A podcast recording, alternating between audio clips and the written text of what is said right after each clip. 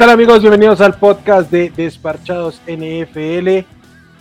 Bienvenidos a nuestro análisis post-draft, nuestras primeras impresiones y las más generales sobre lo que pasó en el, NFL Draft 2022. Y como siempre, los tres de siempre. Aldín y Simón, ¿cómo están? Qué gusto.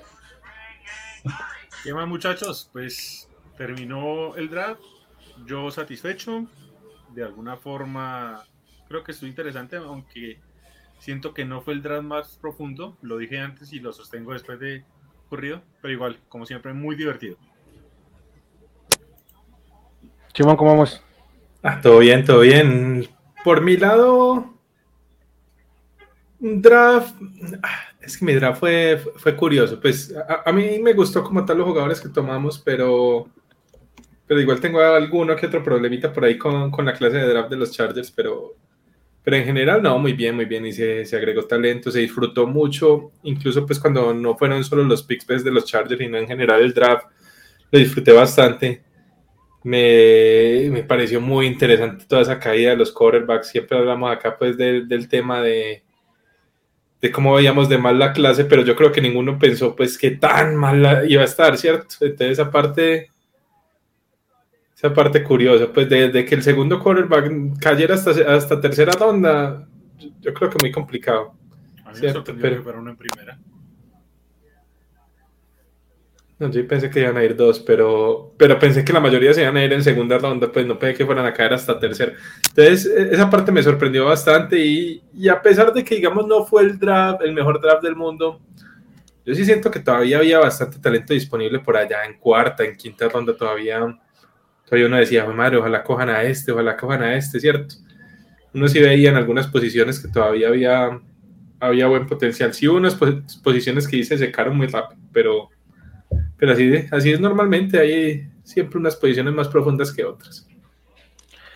Sí, yo en eso sigo estando pues en esa misma onda, porque además, por ejemplo, jugadores que tenían un aspecto puntual que los podía hacer caer una ronda, terminaron cayendo aún más porque quienes estaban por ahí como compitiendo por ser los, los siguientes mejores en la posición no estaban tan lejos. Entonces, tipo, teníamos a Nakoidin como en el, en el, en el filo de primera y segunda ronda y terminó yéndose en tercera ronda como, como uno de los, de, de, los linebackers, como después de 13 linebackers, una cosa así.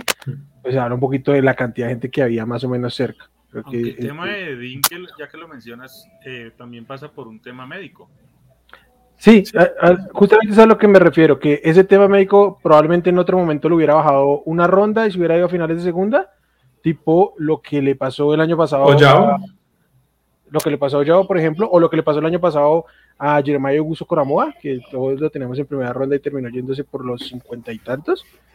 Pero en este caso, como que había otro, este linebacker aún lo puede hacer bien y está sano, este linebacker está sano, este entonces como que se fueron yendo, yendo, yendo, yendo. Y ahí lo sí, había, había bastante linebacker bueno por ahí como de segunda ronda y la evaluación de Nakoidina y de pronto con esa lesión lo tiró por debajo de todos los linebackers de segunda ronda, ¿cierto? Sí. es lo que pasó ahí. Mientras que de pronto con Oyavo no había tanto, tanto talento top ahí en la posición de Edge o, o tenían Oyabo mucho más alto, pues, y entonces, sí, ahí no cayó tanto, pues. No, y, también particularmente quién lo tomó, ¿no? Con, un equipo que no es que tuviera la necesidad, no, no, no, no tenía la necesidad de ponerlo mañana, entonces como que sí se puede tomar el tiempo, y ya tenía un par de selecciones por delante. No, y allá tienen el coach de Oyabo.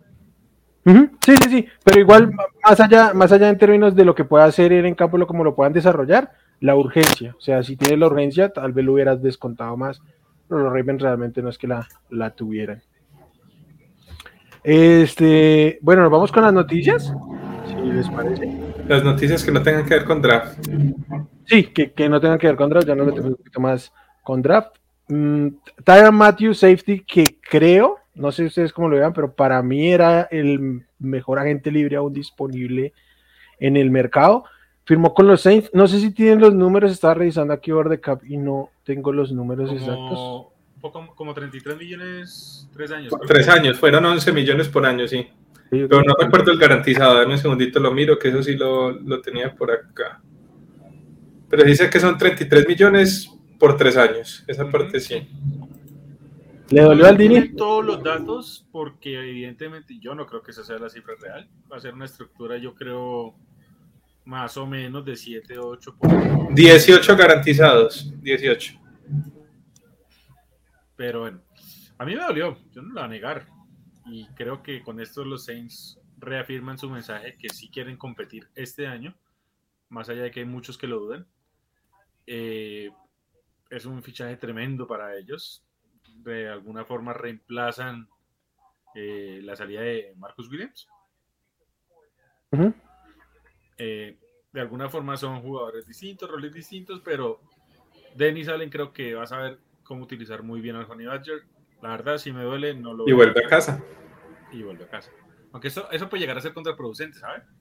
Porque no fue precisamente en casa donde tuvimos la versión eh, buena de, de Tyron Matthew. O sea, evidentemente ha madurado, ya es un hombre con varios años en la NFL y pues no creo que vaya a cometer esos mismos errores que cometió estando en college. Pero recordemos que cuando él estaba en el SU, más allá del tamaño y eso, habían varias críticas a su comportamiento, a su conducta y pues esas vinieron en casa. Entonces vamos a ver cómo le puede llegar a jugar este, si es a favor o en contra. Sí, de acuerdo. Y, y además lo juntan también con la llegada de eh, este Marcus May. Entonces creo que más allá de, de, que sea ficha por ficha, este sí que cubren bien el tema de, del safety, la pérdida de Marcus Williams, en general reforzar esa unidad. Eh, ya vamos a hablar un poquito más adelante de cómo se sienten los Saints y lo que han hecho en el mercado de cara, cómo se sienten competitivos o no. Pero bueno, sigamos con las con otras noticias. Otro que firmó hoy, sé que no es tan relevante, me parece que viene al caso, Bryce eh, Callahan firmó con los Chargers, cornerback de Denver. Este, ¿Cómo la ves? A mí me gusta, me gusta. Buena, firmó solo por un año. Este, en este draft tomamos, digamos, teníamos tres corner bien para jugar, pero fuera de esos tres no, no había absolutamente nada. Entonces sí o sí necesitábamos profundidad y en el draft cogimos a uno en sexta y uno en séptima. Pintan bien, pues pintan como buenos atletas y eso, pero pues no, un sexta y un séptima ronda no puedes confiar en ellos pues para, para jugar en primer año snap significativo, ¿cierto? Entonces, una lesión, cualquier cosa, y ya iban a tener que estar ahí. Entonces, sí me gusta mucho la llegada de Callahan. No creo que sea pues el super jugador ahorita, pero sí ayuda, sobre todo en el tema del slot que, que también nos faltaba, ¿cierto? Eso le permitirá. Pues, ¿Ah? Todavía no sale el valor de, del precio, pero no debe ser muy caro y es por un año, ¿cierto? No creo que sea demasiado. Eh, sí, yo sí creo que debe ser team No creo que sea más de 5 millones, pues. Además porque lleva dos, tres años lidiando con bastantes lesiones. no jugó ninguna temporada y completa. Sí que cuando estaba en el campo se sentía, pero a ver cómo les va. Ah, hace poco ya se llevaron un quarterback de, de Denver y no le salió precisamente bien, entonces eh, a ver cómo... Sí, pero en este menos, menos riesgo por el tema de ser solo un añito, pues eso no... A mí me gustó, me gustó. Y, y, y lo otro que creo es que yo creo que va a haber una rotación grande entre esos cuatro corners que, que, ya tendríamos, pues, ¿cierto? Con experiencia, ¿cierto? Creo que va a haber bastante rotación. Entre, obviamente JC Jackson no lo van a sacar, pero creo que los otros sí pueden ir rotando un poco, ¿cierto? Me imagino que algunas veces jugarán el slot eh, asante, algunos snaps, para darle entrada a Michael Davis, otra vez veces jugará por fuera y entrará a Callahan. Me imagino que habrá un buen movimiento ahí entre ellos tres. Va, perfecto. Y lo otro, tengo que preguntarles, ¿ustedes tienen idea de para qué se utiliza el tranquilizante de castores en los humanos? Yo, eso siempre me preguntaba, ¿en qué momento de tu carrera llegas y, piensas, eh, me voy a inyectar en, tranquilizante castores, hombre, que no sé, no sé. Capaz tiene ese amigo ahí homeopático ahí que te dice, uy, mira, que, o sea, se inventó un cuento y ¿Sabes qué es lo más chistoso de, ese tema? Que de Andrew Hopkins eh, ha manifestado ser que antivacunas, pues con todo esto de la pandemia y eso. O sea, le tenés miedo a la vacuna del COVID, pero no, va en calmante de, hámster, pues, o de cuyo, de lo que sea. No, eso sí sirve, eso sí no es problema. Pues muy loco el man. Yo no sé. Eh, lo que se inyecta los atletas. ¿Cuántas cosas nos inyectarán que uno no se da cuenta, hombre? yo, ¿Ah? que pensaba que, yo que pensaba que esas épocas de uno del colegio es que, que metía licores raros, baratos, era lo más loco. No, este tipo nos borró. No, este imagínate. fue. Para los amigos de la FECOFA que no creo que acá tengan la manera de identificar eso, ya saben, muchachos, tranquilízate, Castor. este, los pone como toros ahí, hermano. El, podcast no responde por las. El podcast no responde por las opiniones y consejos de Simón. Este. bueno, para, para poner contexto, si alguien que nos esté viendo no ha escuchado vive bajo una piedra, pues Blue Hopkins, de Hopkins, receptor de los Cardinals, con sus por, por seis juegos porque incumplió la política de este, sustancia. Le encontraron en el cuerpo entre cuatro anabólicos y literalmente un tranquilizante de, de castora, según reportó Ian Hart, mm, en algún momento dijeron que iban a apelar y luego retiraron la apelación. Supongo que ya sabían un poco por dónde iban los tiros con la apelación. Entonces prefirieron guardarse eso y evitar que se les pudiera complicar. Eh, se van a perder los seis juegos y ya vamos a entrar en draft, pero creo que esto hace, eh, ¿cómo decirlo? Que adquiera cierto sentido lo que vino sucediendo en el draft antes de enterarnos de todo esto. Entonces, no sé si quieren que le entremos al draft por este lado, ya que estamos hablando de esto. Por ahí hubo otra noticia que fue el tema de la extensión de Grady Jarrett, ¿cierto? Ah, sí, en Atlanta. Ah, ok. En Atlanta, ¿cierto? Por ahí Sí, fueron también creo que tres años más y... No, no tengo por... Fueron tres años, 67 millones, ¿cierto? O sea, poco más de 23 millones por año lo que le agregaron a, a su contrato. No tengo por acá las garantías, no sé si las tengan por ahí a la mano. No. Pero bueno, el caso es que sí, sí fue un buen dinero, pero yo creo que es bastante merecido, ¿cierto? ese Grady Jarrett es, una máquina ya en esa defensiva. Pues de lo poco decente que tienen los Falcons. Sí, yo, yo creo que es probablemente top 5 en su posición, que muchas veces queda opacado por la falta de talento que hay alrededor y lo mal que se han visto. No, y, que esa defensiva es tan mala, a pesar de todo lo bueno que él hace, que, por eso no suena. Por eso es que puede destacar mucho ante los conos que lo acompañan, ¿no? Exacto. Caso Jamal Adams en New York sí, no digo pero... que sea, no digo que sea. sí, porque aquí es un poquito claro su impacto por el tema de estar lidiando con dos y tres bloqueos constantemente. Pero bueno, eh, entramos de una vez en el draft. Antes de, de, empezar pues con el análisis en general. Muchachos, sus equipos, ¿se sienten bien? quedaron. ¿Cómo se sienten? Ya, pasó el draft.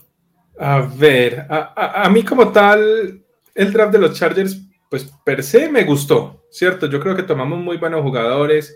Creo que en general no hubo reaches grandes. Creo que tuvimos incluso un par de value picks ahí.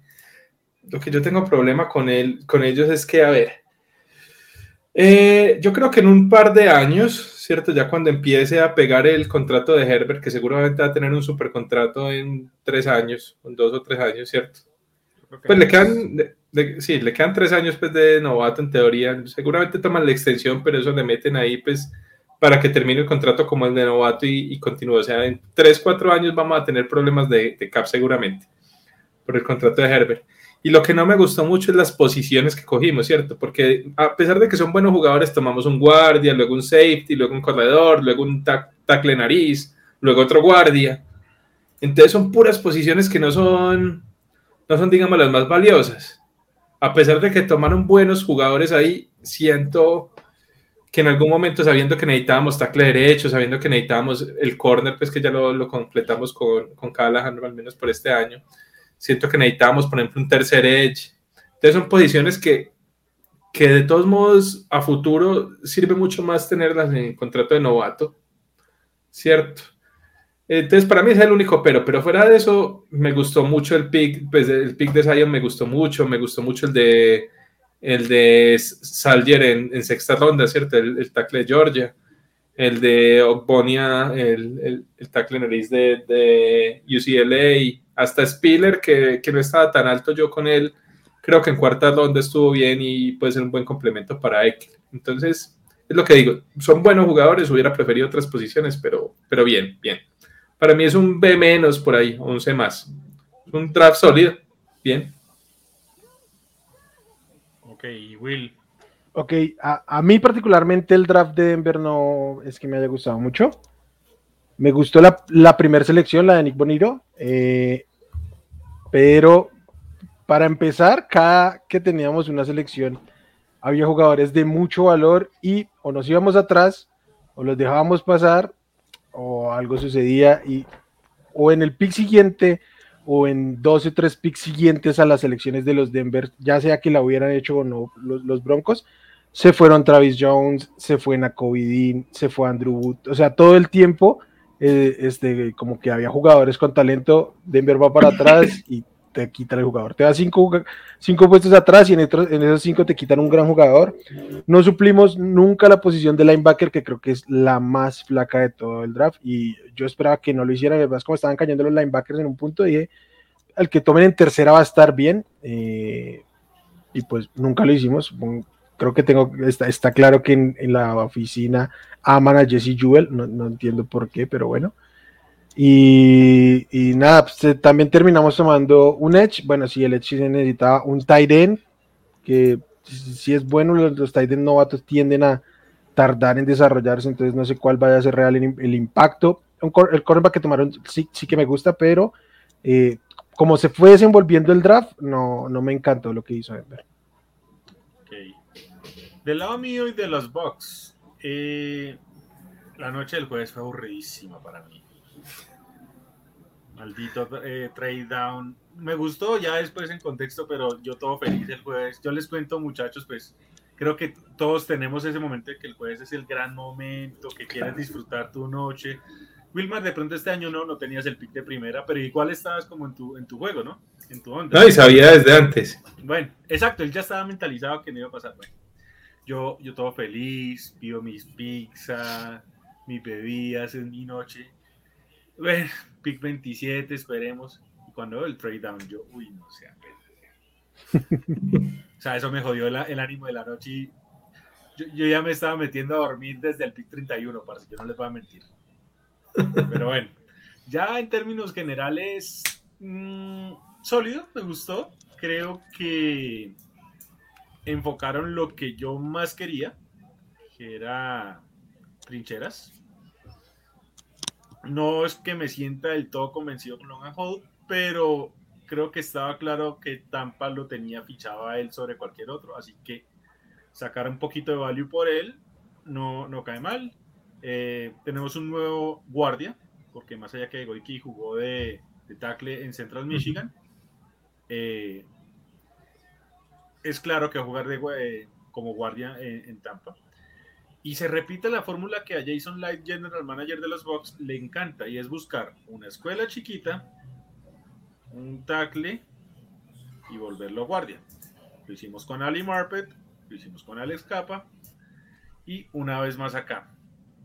Eh, a mí no me gustó personalmente el tema del Panther, eh, más allá de que pues es cuarta ronda, pero también es cierto que había y no fue No, y hubo una tendencia en la cuarta ronda, ¿no? Se fueron un kicker y otro punter. Entonces, algo sabían o algo pasó ahí porque fue como una, una seguilla interesante ahí. Entonces, a mí personalmente no me gustó, pero parece que como que eran las rondas de value para esos jugadores. Y pues, a ver, es chistoso. Yo critiqué la clase de Tyren antes del draft. Y a ver este año es que nos mandamos dos. Pues, Eso fue lo que menos me gustó de, esa clase pues, de, de, Tampa. A mí pues, me pareció normal también la, la clase, pero tomar dos tight en una clase tan malita. Sinceros, seamos sinceros. Eh, bueno, no fue séptima. Ese, ese, de séptima ronda es probable que sea más un, un goner en Special Teams o alguna vaina así. No lo veo. Sí. No, no creo que, que vaya mucho más allá de eso. Y pues si llega a hacerlo, entonces será una gran sorpresa. Entonces va a funcionar como rol, pero no creo que pase. Pero no, en términos generales sí, sí que es como satisfecho. Sí que satisfecho. Sí, creo que ninguno de los tres tuvimos un draft así cinco estrellas. ¿Desastroso? Tampoco. tampoco fue mala. sí. Eh, de mitad de tabla. Aldini, en, en términos del, de la selección de, de Hall, ¿tiene, ¿da un mensaje sobre Endoma Konsu o no lo tomas así? No necesariamente, no necesariamente, porque es que hoy por hoy, eh, a ver, William Golson llegó, regresó por un año, ¿cierto? Y el resto son jugadores muy poco probados, o sea, es que la unidad defensiva de Tampa de alguna forma es un enigma a lo que venga incluso para la próxima temporada porque no son muchos los que están con contratos. Entonces, de alguna forma es tener una base o tener por lo menos algo para maniobra. Yo creo que su todavía va a volver, pero ya por lo menos acá a los Bucks le puede dar cierto cierto margen de negociación si se quiere. Que si por cosas de la vida no se da el tema con eh, Dama Su y él firma en algún otro lado que le ofrezca mejor dinero, porque puede pasar, ¿lo vamos a sentir? Probablemente, porque pues tú no vas a reemplazar a Dama Su más allá de que ya esté eh, finalizando su carrera de una forma muy fácil. Pero, ven, estás agregando talento, estás agregando un jugador que puede aportar de inmediato si toca que pues habrá sus baches, habrá sus momentos malos, pero también hay, hay margen de mejora. Entonces, de alguna forma, bien por ahí, pero yo creo que Susi va eventualmente a volver. ¿Y el tema de los dos tight con Gronk? Nada. Eh, miremoslo así. Cameron Braid se mantiene, ok, pero eh, el que tomamos en cuarta ronda va a reemplazar en esencia el, hueco que dejó OJ Howard. Entonces, ¿tanto cambio? Y el que tomamos en séptima ronda, eh, a ver, ¿qué tan probable es que se quede en el roster de los 53? Yo no sé, yo no lo creo. Y jugando ofensiva además, o sea, una cosa es que se quede, otra cosa es que realmente tenga snaps significativos. Exacto, entonces mi, concepto, mi teoría es, eh, por el lado de Gronk, simplemente él está dilatando todo esto para evitar el training camp, para descansar el cuerpo y yo estoy bien con eso. O sea, eventualmente yo, a ver, es muy poco probable que Gronk no vuelva, sabiendo que quizás este sí sea verdaderamente el último año de, de Tom Brady. Yo creo que él sí vuelve, pero o sea, quiere evitar como los compromisos y todo, a final de cuentas, Gronk sigue siendo. Vuelve para pretemporada. Sí. A ver, Gronk sigue siendo el mismo de siempre, el que le gusta la fiesta, el que le gusta el show. Y es un tipo que lo ha hecho bien. Porque mire que el tipo con sus locuras, con su. Con, eso de que le fascina estar en medios y en cosas, llega el momento y está preparado. Incluso cuando, cuando, cuando firmó con Tampa, sí, que le tomó, eh, le tomó cierto tiempito pues volver a coger ritmo. Pero miren el momento que lo levantó y dominó. Entonces, con, con Goron yo creo que es de esos puntos que te dices, déjelo hacer lo que él quiera, que nos ha demostrado que lo puede hacer bien. Entonces, no me preocupa la verdad el tema por ahí.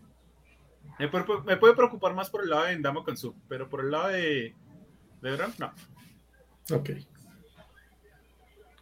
Venga, perfecto. Eh, vamos a hablar ahora un poquito más en general del draft, ya saliendo un poco de nuestros equipos.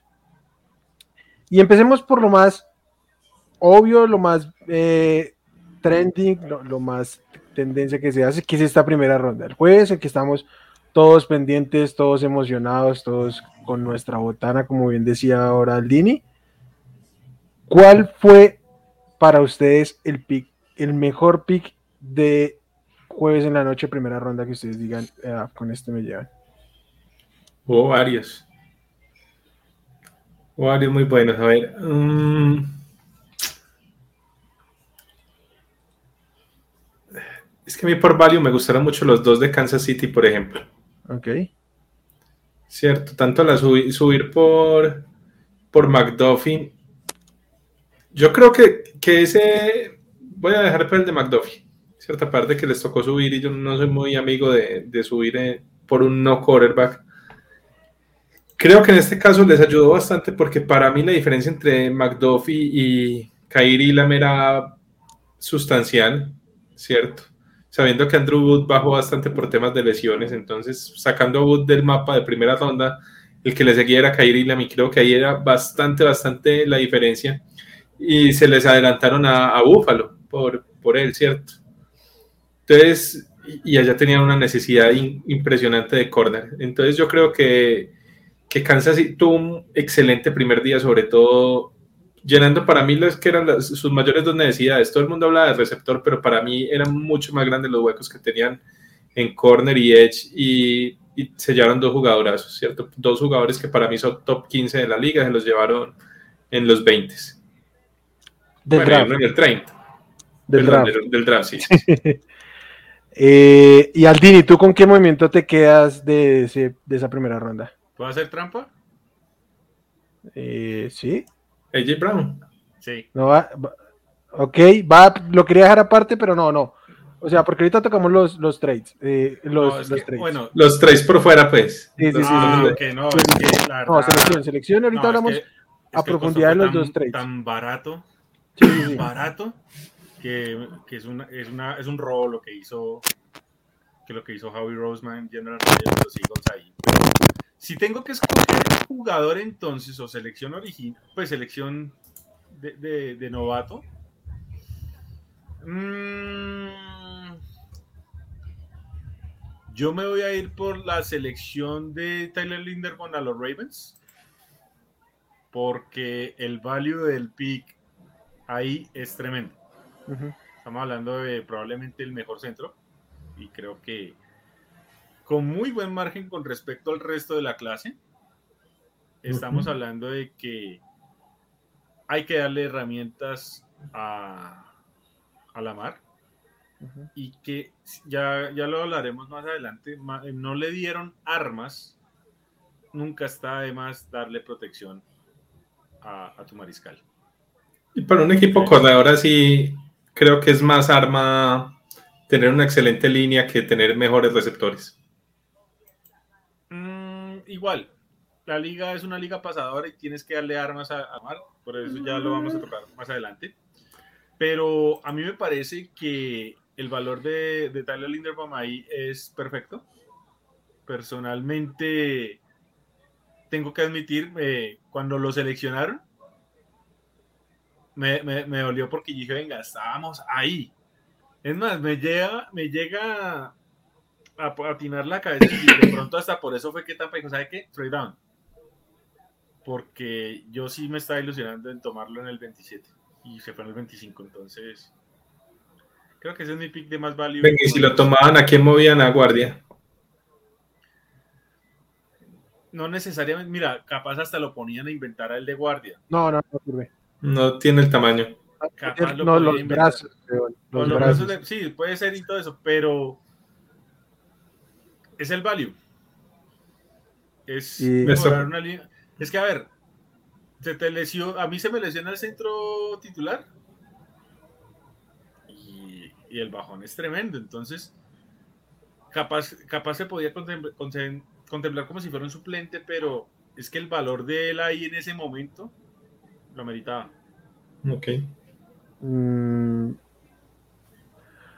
Bueno, yo no podría verlo como suplente por, el- por el- la primera ronda, pero eh, chance y, y tradeas a Ryan Jensen si quieres.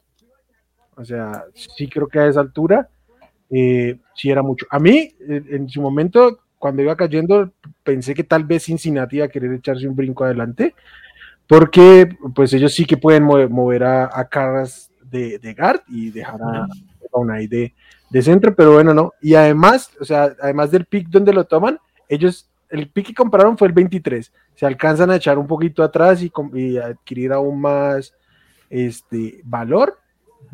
Y, y pues nada, se, se quedan con uno de los mejores jugadores, más allá de la posición, de la clase. Que ya Yo se que pensé que lo iba a tomar era Dallas. Dallas. Mm. Sí, Dallas, Dallas- Dallas también hacía mucho sentido, pero ellos vendieron el pick, ¿no? No, ellos tomaron Ah, no, Smith. ellos tomaron a Exacto. Smith, sí. Sí, sí, sí. Ah, bueno, y a mí, ¿cuál me gustó? Yo tengo que decir, quedarme con los Ravens de nuevo. Para mí, Kyle Hamilton, ya se los había dicho, era el mejor jugador de toda, toda la clase. Creo que es un talento generacional y el mayor talento generacional de su generación, de, de su clase particularmente. Entonces, poder tomar al mejor jugador de la clase en, en una secundaria que sí que necesitaba profundidad y en este caso un, un titular que les va a caer ahí y además tomarlo en una en un pick que no salta a la vista decir, oh, tomaron un safety en el top 5, en el top 10, Ujú. lo tomas en el 14 y creo que está bien para el, el valor posicional tomándolo ahí. Entonces, a mí particularmente me gusta muchísimo Kyle Hamilton ahí, sin moverse, quedándose absolutamente quietos y viendo cómo les iba resbalando. Pero yo he visto tomar safeties altos. Sí, yo también, yo también, yo también, pero no han salido tan buenos, los mejores han salido como en, en- en esos picks del 10 al 20, ¿no? Sí, pero yo, yo tengo una, una pregunta ahí para Wilmar, porque, digamos, en la noche del draft yo leí, no uno, sino varios, hablar de que muchos veían la caída de Hamilton porque no se le veis que una posición natural a nivel pro.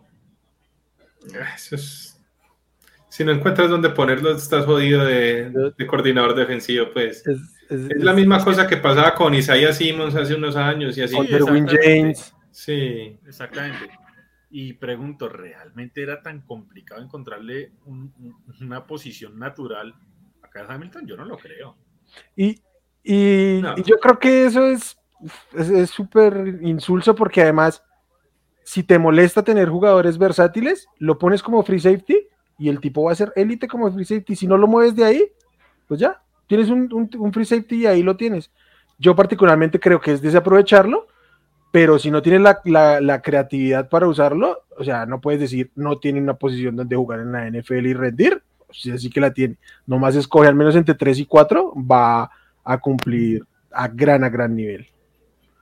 Entonces, me gusta. En, gener- en general, el, el- el draft de lo, eh, pues, la primera ronda de los Ravens me gustó mucho porque para mí se llevaron a los dos mejores talentos de la clase, fuera de posición, y en picks acordes a su valor posicional. Creo que así resumo la primera ronda de los Ravens y por eso me gustó mucho. En general, el draft de ellos fue muy bueno, no solo la primera. Sí, pero, pero Yo tengo un lunar con a ellos, menos los dos primeros días fueron muy buenos. Los dos primeros Sí. días fueron muy buenos.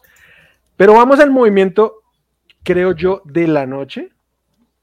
Porque cuando tienes una clase bajita, especialmente en primera ronda, y se mueve un jugador top 5 tal vez en su posición consolidado, y al costo que se movió, pues es el que se termina robando la noche. Y muchos en nuestras transmisiones en vivo quedamos quietos, dejamos de opinar en su momento de las elecciones por opinar del, del trade y era pues obvio.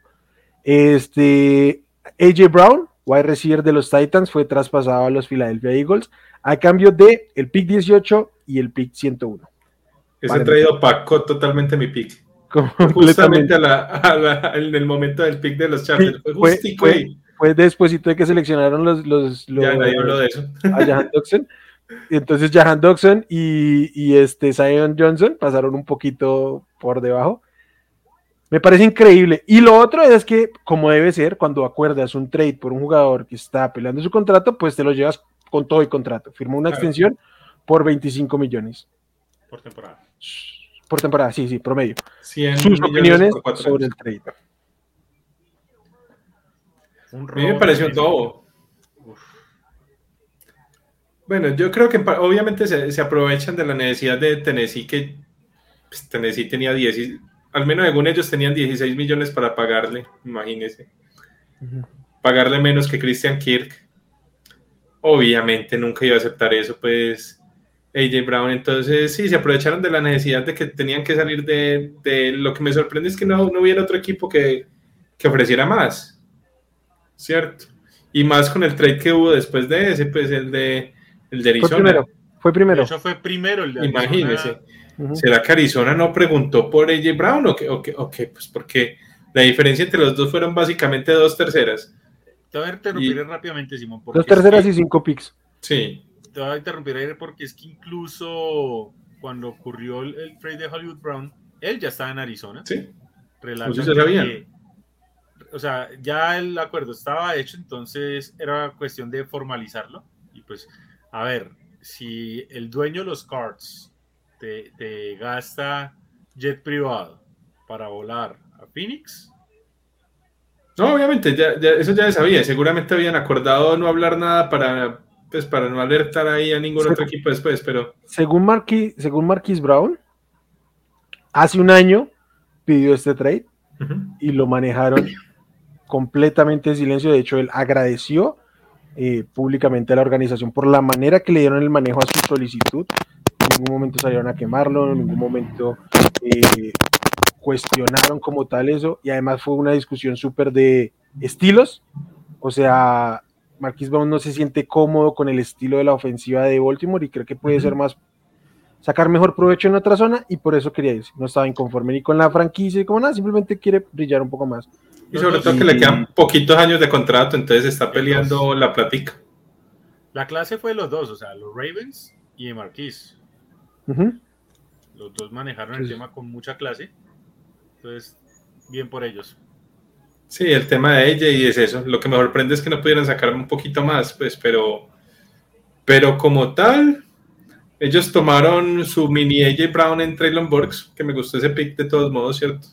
Parece, sabiendo que hubo ese, ese desespero por tomar receptores en todos esos picks del 10, pues del, desde el 8, ¿cierto? Todo ese desespero por los, por los receptores.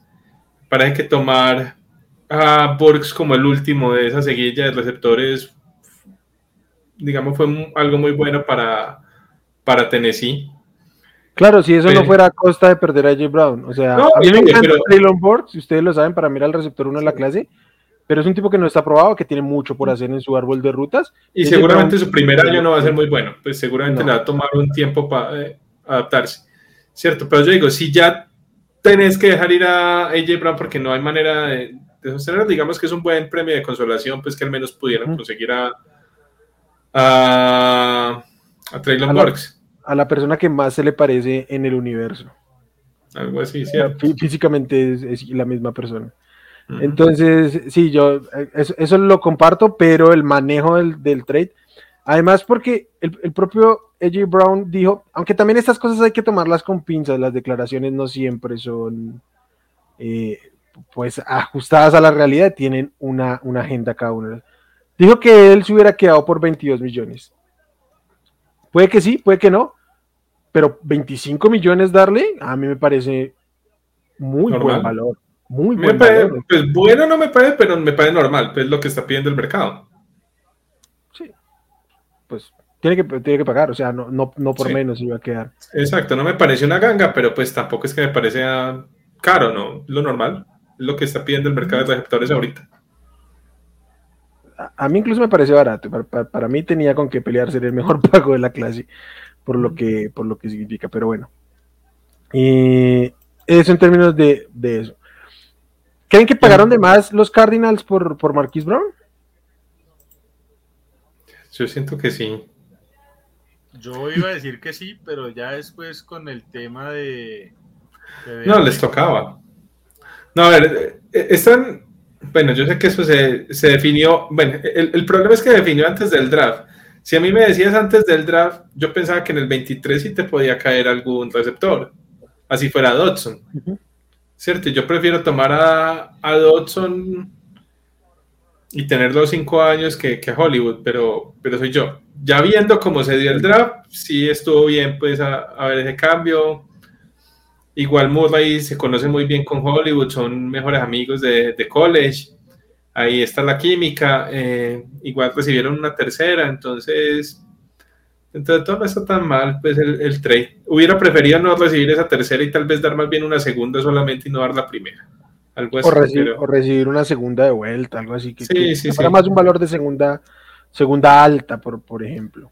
Exacto, o, simplemente no dar la, primera, dar la uno dar la segunda y dar una cuarta o algo así en vez de dar la primera.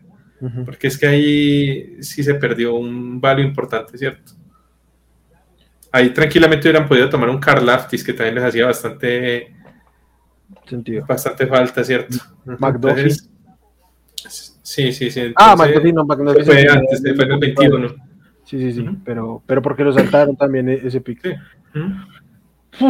Sí, yo creo que, que pagaron un poco más, pero eh, sí que le hacía falta, primero, este tipo de receptor a los Cardinals. Segundo, pues ante lo que probablemente ya sabían de New Hopkins, pues más aún.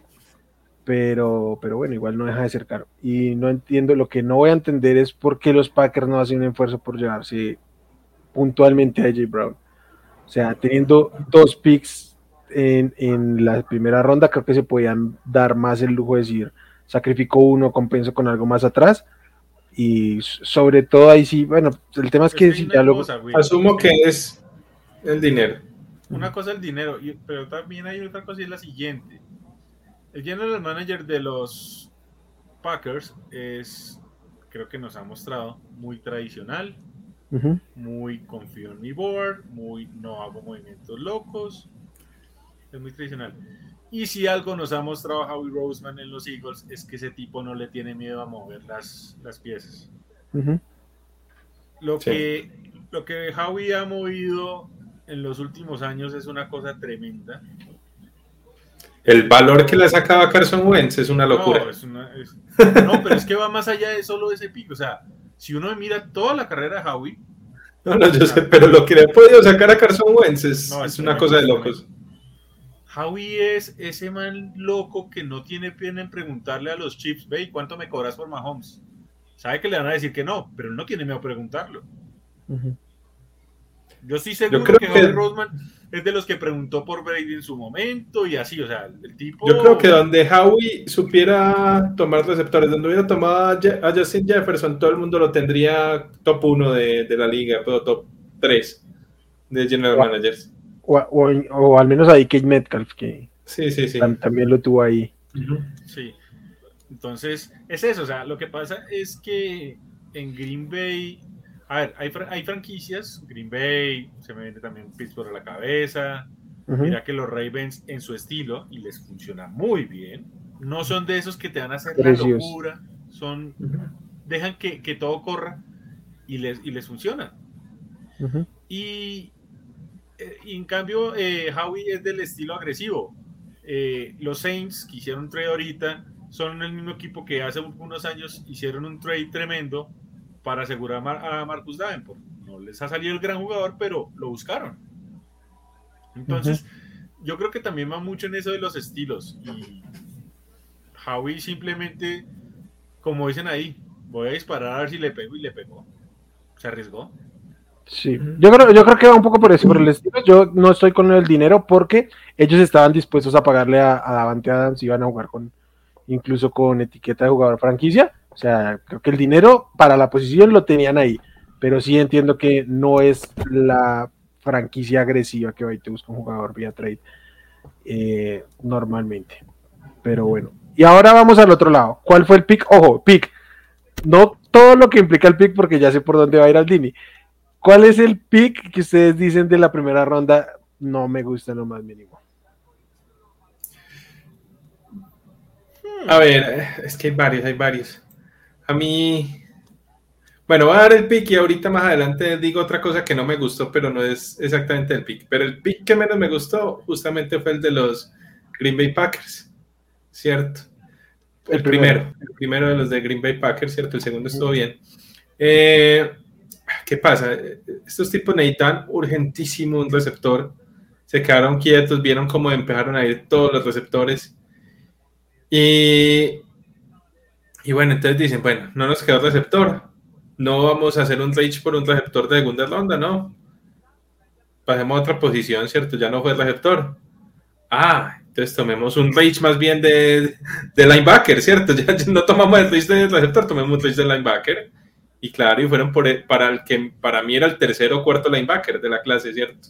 Entonces, eh, esa parte, esa parte no la puedo entender. El, el value me parece horrible ahí. Hubiera preferido por mucho que hubieran tomado ahí a Wyatt al que terminaron tomando con su segundo pick, ¿cierto? Yo entiendo que no tomaran receptor, pero no puedes hacer ese reach por linebacker. yo te digo una cosa, y ustedes saben que yo soy muy fanático que yo quería de Dante Wyatt, pero yo tengo que admitir, no lo sabía, que es un chico con problemas extra legales, se puede decir incluso. Sí, sí, sí. Y eso, además. Y también es mayorcito. Además, pero con esos problemas legales, venga, a mí me sorprende hasta que se haya ido en primera.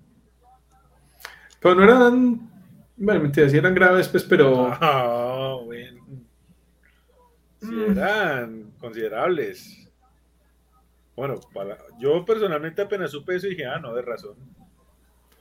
No son como los de Sam Williams o pero, pero sí.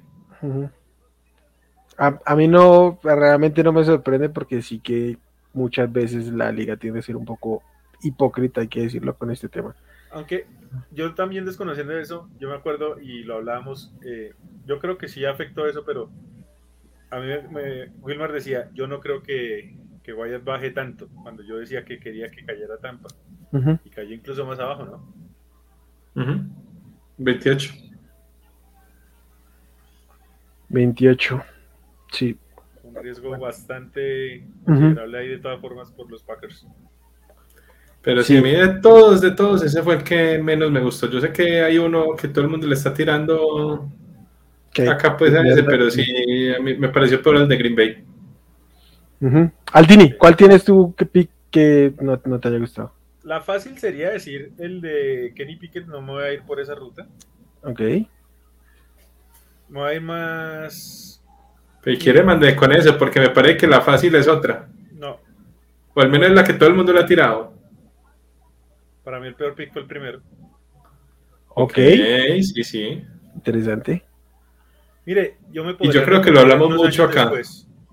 mire, yo me voy a arriesgar, no me, lo voy a decir hoy. Capaz en dos años el man termina siendo al pro y el próximo Lawrence Taylor, no me importa. A mí no me gusta ese pick. Acá lo hablamos mucho. Teníamos dos edges muy por encima de él. Por lo menos para mí habían dos en una clase aparte. ya cuando se hizo oficial, para mí fue horrible. Y a ver, a mí, a mí no me traten de vender de que es que los trades, el físico, que no, no me gustó. O sea, si, si yo tomo jugadores solo por esa proyección futura. No, y con el primer pick. Pues que te vas por proyección, por ejemplo, proyección atlética, el mejor receptor fue Watson, pero pues cayó a segunda ronda, ¿cierto? No lo podías tomar de primero, pues porque hay muchos con mejor producción y que también tienen buen perfil atlético, es que los otros tampoco es que fueran mancos. Exacto. Yo creo que acá hay otra cosa, yo creo que acá hay otra cosa también que a mí me parece incomprensible y es la dejadez que tiene particularmente Trent Barkley por su trabajo. Eh, a ti te puede encantar mucho el potencial, pero si tomas a Aidan Hutchinson y fallas, todo el mundo va a decir, está bien, era la obvia y falló. Van a terminar culpando al jugador. Si pasas del que para la generalidad es el 1, pasas del que para la generalidad era el 1 empezando el proceso hace un año, eh, porque también si quieres potencial, también eh, cabe un eh, Tibodó. También el potencial era similar. Eh, es que con, el, escenario que planteas, si Tibodó sale mal, nadie le va a decir nada. Nadie, nadie. Es justamente eso lo que voy. Ni Hutchinson ni, ni.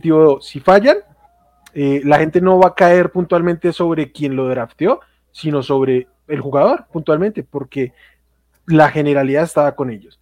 Cuando te vas con la figura polarizante, te expones que así en dos años es un boss absoluto, tu, tu, credibilidad por completo debería estar en el piso. Aunque esto ya debería haber pasado con él y en este momento tiene trabajo. Entonces tal vez por eso le ayuda un poquito. Entonces yo estoy de acuerdo, o sea, es curioso, ¿no? Un primer pick en el que básicamente ya estaba entre uno y otro y resulte ser para nosotros de los peores, y pues habla mucho del tema. Y yo particularmente voy a hablar de un jugador que me gusta, pero que creo que, tomó eh, este, muy alto y una posición absolutamente nada sexy. Y es Kenyon Green, que se fue con los Texans. O sea, estás reconstruyendo por completo, no reconstruyes desde un, desde un guard. Desde un guard. No, y mucho menos. Y no tomaron el mejor guard. 15. Yo sí creo que tomaron el mejor guard. Eh, pero, pero, claro, y ahora más. pero este, más allá de eso, el valor posicional en un pick 15, teniendo tanto talento disponible. Y tanta necesidad. Necesidades absolutamente en todo. No sé si aquí ya lo había dicho, pero cuando te metías a hacer un mock draft en PFF, literalmente decía todas las posiciones, every position, o sea, todo, todo, todo. Entonces a mí me pareció horrible, horrible el pick de, de, los Texans, más allá de que es un jugador que me gusta, que yo particularmente estaba alto con él. Pero yo quiero discrepar un poquito en eso del valor posicional, porque hay, hay veces jugadores que rompen el esquema, no digo que este sea el caso, pero cuento Nelson en qué pick se fue. Digamos que fue un, un extraordinario, pero no, pero no, yo creo que por, por, la posición está bien. Vimos el año pasado a ver a Tucker salir más o menos por esos lados también, salió en el pick 14 y no estoy mal. Entonces, sí, el value está por ahí, pero yo creo que es que para una, para una franquicia que necesita tanta cosa, no puede ser una prioridad tan alta un, un guard. Lo que pasa, y acá, y era algo que, que, nosotros discutimos en nuestro grupo de WhatsApp, ¿no? Esto es la forma como cada franquicia arma sus, sus boards.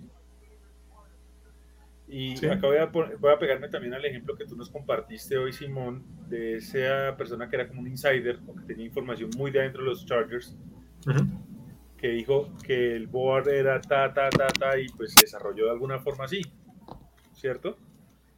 Eh, yo discrepo mucho, yo también creo que habían mejores guardias. El que tomó los Bolts era mejor para mí. Pero uno, no sabemos el perfil de cada equipo en, cuanto a su armado.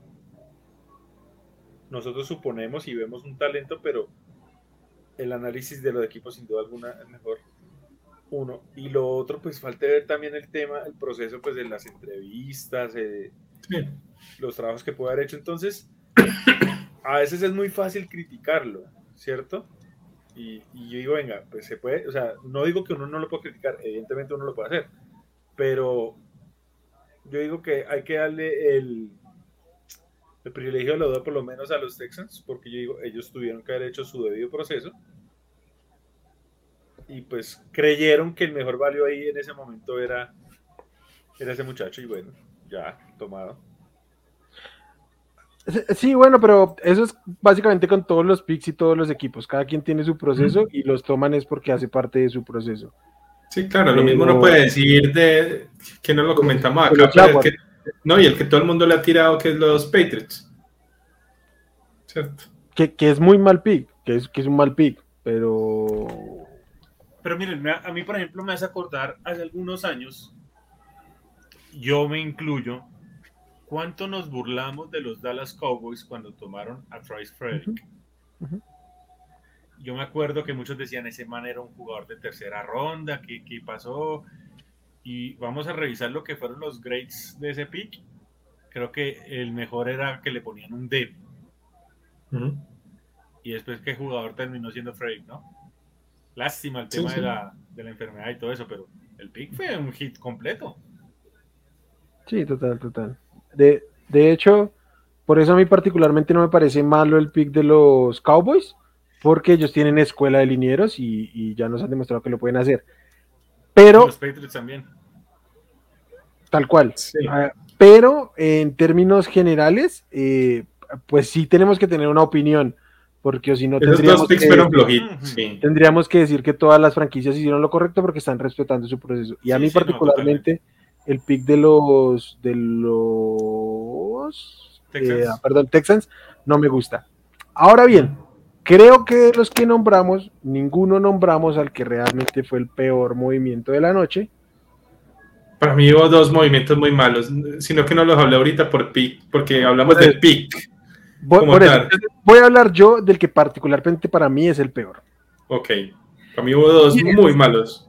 Llevarte dos jugadores en primera ronda El primero, en consenso, el wide receiver 5 de la clase. Y el segundo, el tackle 4 de la clase, en picks 11, 19 y un pick cercano al 200. Bueno, entregando pick de primera ronda 2023, pick de segunda ronda 2024, pick 16 de 2022 que se termina convirtiendo en Jahan Dodson, pick 98 de 2022 que se termina convirtiendo en Brian Robinson, pick 144 y 149 entre los que se incluye Sam Howell, eh, prospecto de coreback, sea lo que sea que eso signifique, picks 18 y 101 que se convierten en AJ Brown. Y un par de picks tardíos que se termina convirtiendo en el linebacker Kerrigan Johnson. Para mí, lo que hicieron los Saints y finalmente la cereza subiendo por Chris Olave es un desastre, es un desastre por donde yo lo vea. Y por eso yo brinqué de una vez a decir no, porque dije, seguramente Aldini se saborea, se saborea este movimiento y todo lo que hicieron los Saints en el último mes para no sé qué es lo que estaban pensando. Están a uno la de, ser campeones, ¿no? Yo les confieso. John Penny. Yo les confieso, así de puro. Parce, a mí se me cayó el trozo de pizza del salto tarifta que pegué. Sobre todo ese pic de Olave. Yo, yo, yo cuando vi que Chris Olave, yo, yo como que no la caí, yo, yo brinqué y se me cayó el trozo de pizza del suelo y yo no, igual comías, no vuelve para acá pero se me fue el trozo de Pixie y yo era como, parce, es en serio. Yo pensé que habían subido por Jameson. Que igual me hubiera parecido horrible pues la subida, pero al menos un jugador de mejor. De yo pensé que habían subido por un coreback. También. Cuando pasó, yo dije, subieron por un coreback, porque lo que Simón repitió este, durante todo el proceso. Esto es un salto para ir por un coreback. No entregas este capital si no es por un coreback. Que no lo valían los de esta clase, estamos claros pero hicieron el movimiento como si hubieran subido por un coreback, tal cual. Tal cual. No, y lo peor es que no es precisamente la mejor división para jugar con, con receptor pequeño. Eh, sí, flaquito sobre todo, ¿no? Porque... O sea, y, no voy a hablar de mi equipo, por ejemplo, Carolina con Jerry Michin va a castigar ahí. sí, también tiene la, de primera ronda del año pasado. Ah. Se me uh, JC Horn. JC Horn. Exacto, no, eso. Y eh, yo con lo que no puedo, pues primero dar, es que hipotecaste demasiado, demasiado. Fueron el, el equipo con menos picks después de Miami, igual que los Raiders, ¿cierto? Tuvieron muy poquitos picks es un equipo que hipotecó, y no solamente lo, que, lo poquito que tuvieron este año, sino que los próximos dos años también van a tener menos picks. Por, y, sacar eso por hipotecar tu futuro. No, ya por sí me pareció horrible. Y es que es cuál futuro, porque es que. A ver, pues tus drafts son futuros. No, y no solo eso, sino que es que, a ver, yo, yo respeto que los Saints crean que tienen todo para competir y que van a buscarlo sin duda alguna pero el otro año, ¿cómo armas ese equipo? Sin draft y sin cap. Sí, me parece muy jodido eso, porque es que de por sí me parecía muy mal haber tomado ese otro pick pues, de, de Filadelfia y toda la cosa, ya era una, hipoteca, una hipotecada dura. Y creo que si se hubieran quedado ahí les caía como mínimo Dodson y no es tanta la diferencia entre Dodson y Olave. Como para meditar, mandar más picks todavía. No, yo la verdad me pareció horrible el movimiento. Eh, a pesar de que, digamos, el value de Pix y toda la cosa estuvo bien en ese, no como en otro trade, pero en ese sí, sí estuvo bien. Eh, no, no puedes hipotecar tanto. No, no, no, no. Por un receptor que ni siquiera es el mejor de la clase ni nada de eso, no. Pero es que como lo dije antes, es el mismo equipo que también sacrificó a es un pick de primera ronda futura por Marcus Davenport.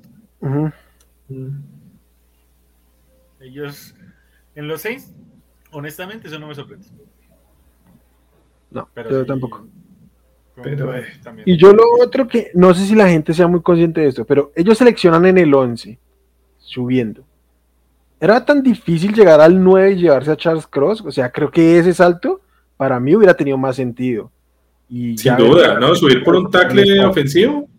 Por Pues uno de por los tres. tres. No, y no solo un tackle, sino el tackle que estaba disponible. No, por eso, yo, yo siempre dije con los Chargers, no tengo ningún problema si damos la primera del año entrante para subir al top 9 y tomar uno de los tres tackles, ¿cierto? Siempre lo dije. Y lo mismo aplicaría para ellos, porque ellos también tenían la necesidad grande ahí de tackle. Ellos Tomar uno de los, necesidad. sí, tomar uno de los tackles principales, de los tres principales, no tendría ningún problema si se suben hasta allá por uno de ellos.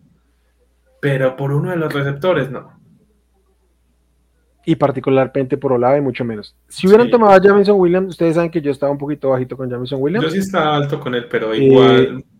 Lu- le encontraría más sentido porque digo, quieren aprovechar el brazo de, James, de James y en este momento no hay quien, o sea, Marques Callaway no lo es. Eh, quien explote el brazo de James, eh, de, de, de James en profundo y pues bueno, Jameson- no, pero Olave, También tiene velocidad, no es la velocidad de Jameson, pero, Pero tiene no- velocidad. pero, pero no tiene la separación, o sea, es- es- es- Olave es particularmente bueno atacando la zona media del campo, o sea, generando separación ahí en corto. Pero para competir en largo por fuera, yo sí creo que era mucho mejor Jameson Williams. Aún duda, estando ¿no? bajo yo con él. Ahora, no es que Jameson tiene el cuerpo para ese matchup en el momento que arranca la jugada y que te pegas con el esquinero y estás en Más el- o menos, tampoco tiene tanto, más tanto cuerpo vecina. para eso. Pero sí tiene una velocidad muy... muy ese, ese tiene una velocidad de élite. Yo- ese sí es yo- de los que... Estoy convencido que si hubiera corrido las 40, eh, rompía el Sí. récord.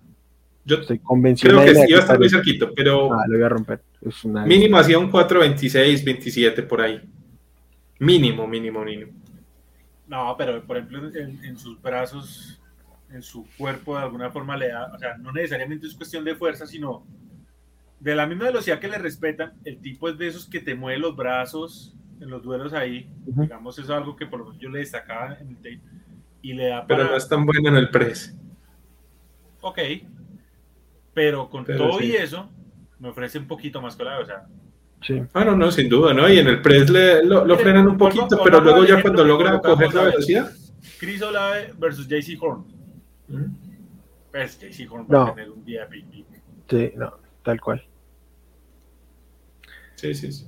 Bueno, entonces para mí. Y Simón, supongo que va a hablar de los Vikings. Sí, ese trade down de los Vikings me pareció horrible.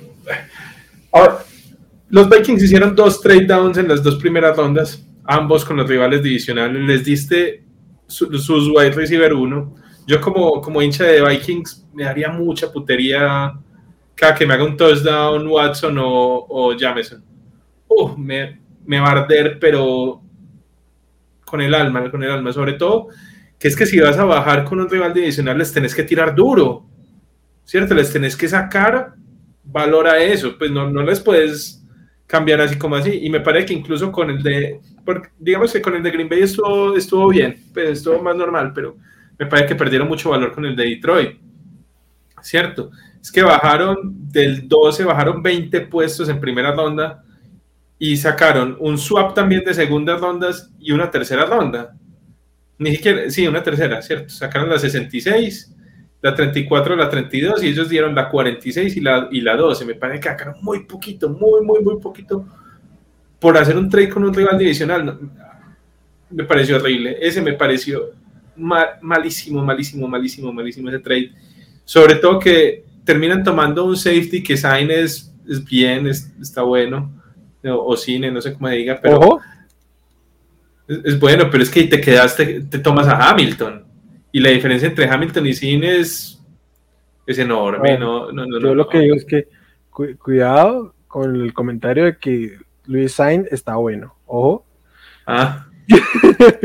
No, es buen, es buen jugador, pues sí, pero.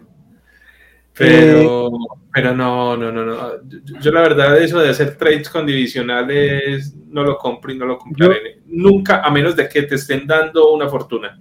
Yo, yo particularmente he encontrado modelos de, de trade donde básicamente sí dan ligeramente ganador a los Vikings, particularmente en PFF, pero si al caso que sea parejo, o sea, tienes que atracar a tu rival divisional. Sí, no, no, no.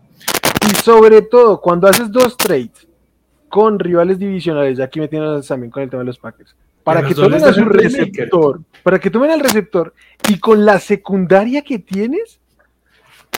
Estoy seguro, seguro que los van a comer vivos los dos receptores que tomaron ahí. Se los van a comer vivos y yo como fan de, de Vikingos me daría mucha, mucha piedra eso. no, no, no, horrible. Horrible. Yo con, eso no, con esos dos trades de, de, Vikings no puedo. No, no, no, no. Malísimos, malísimos esos trades. Así hubiera sido es que por bien que estén, estén están casi even, pues, y, y, en general yo, yo creo que sí pierden un poquito de value, pero no, lo que decimos, con un rival divisional los tenés que tumbar, pues no, no puedes ir a, a mano. No. Y, y, menos bajando, o sea, bajando tienes por eso. Que, que, no, es que, fue, o sea, fuera que tú dijeras bajé solo 5 picks, es que bajaste no, 20 media picks, ronda. 20 picks. Uh -huh. Por ahí, tomaron un safety calificación ronda 2, teniendo al, un safety élite en donde estabas y ganaste una tercera ronda, bien, pero dejaste pagar un safety élite por tomar un safety segunda ronda, no. No, no, no. Para mí ese fue el peor movimiento de la noche, incluso me pareció peor que el de, que, el de New Orleans, que me pareció muy ah, malo. pues. el, de, el, de, New Orleans es un compendio de todo lo que pasó en el sí, mes, sí, básicamente. Sí. O sea, fue una cosa que fueron construyendo todo esto. Pero bueno, sacámonos ya un poquito de la primera ronda, que se nos fue un buen de tiempo hablando de la primera ronda. Eh, en general, ¿qué fue lo que ustedes pueden decir? Me gustó de la totalidad del draft.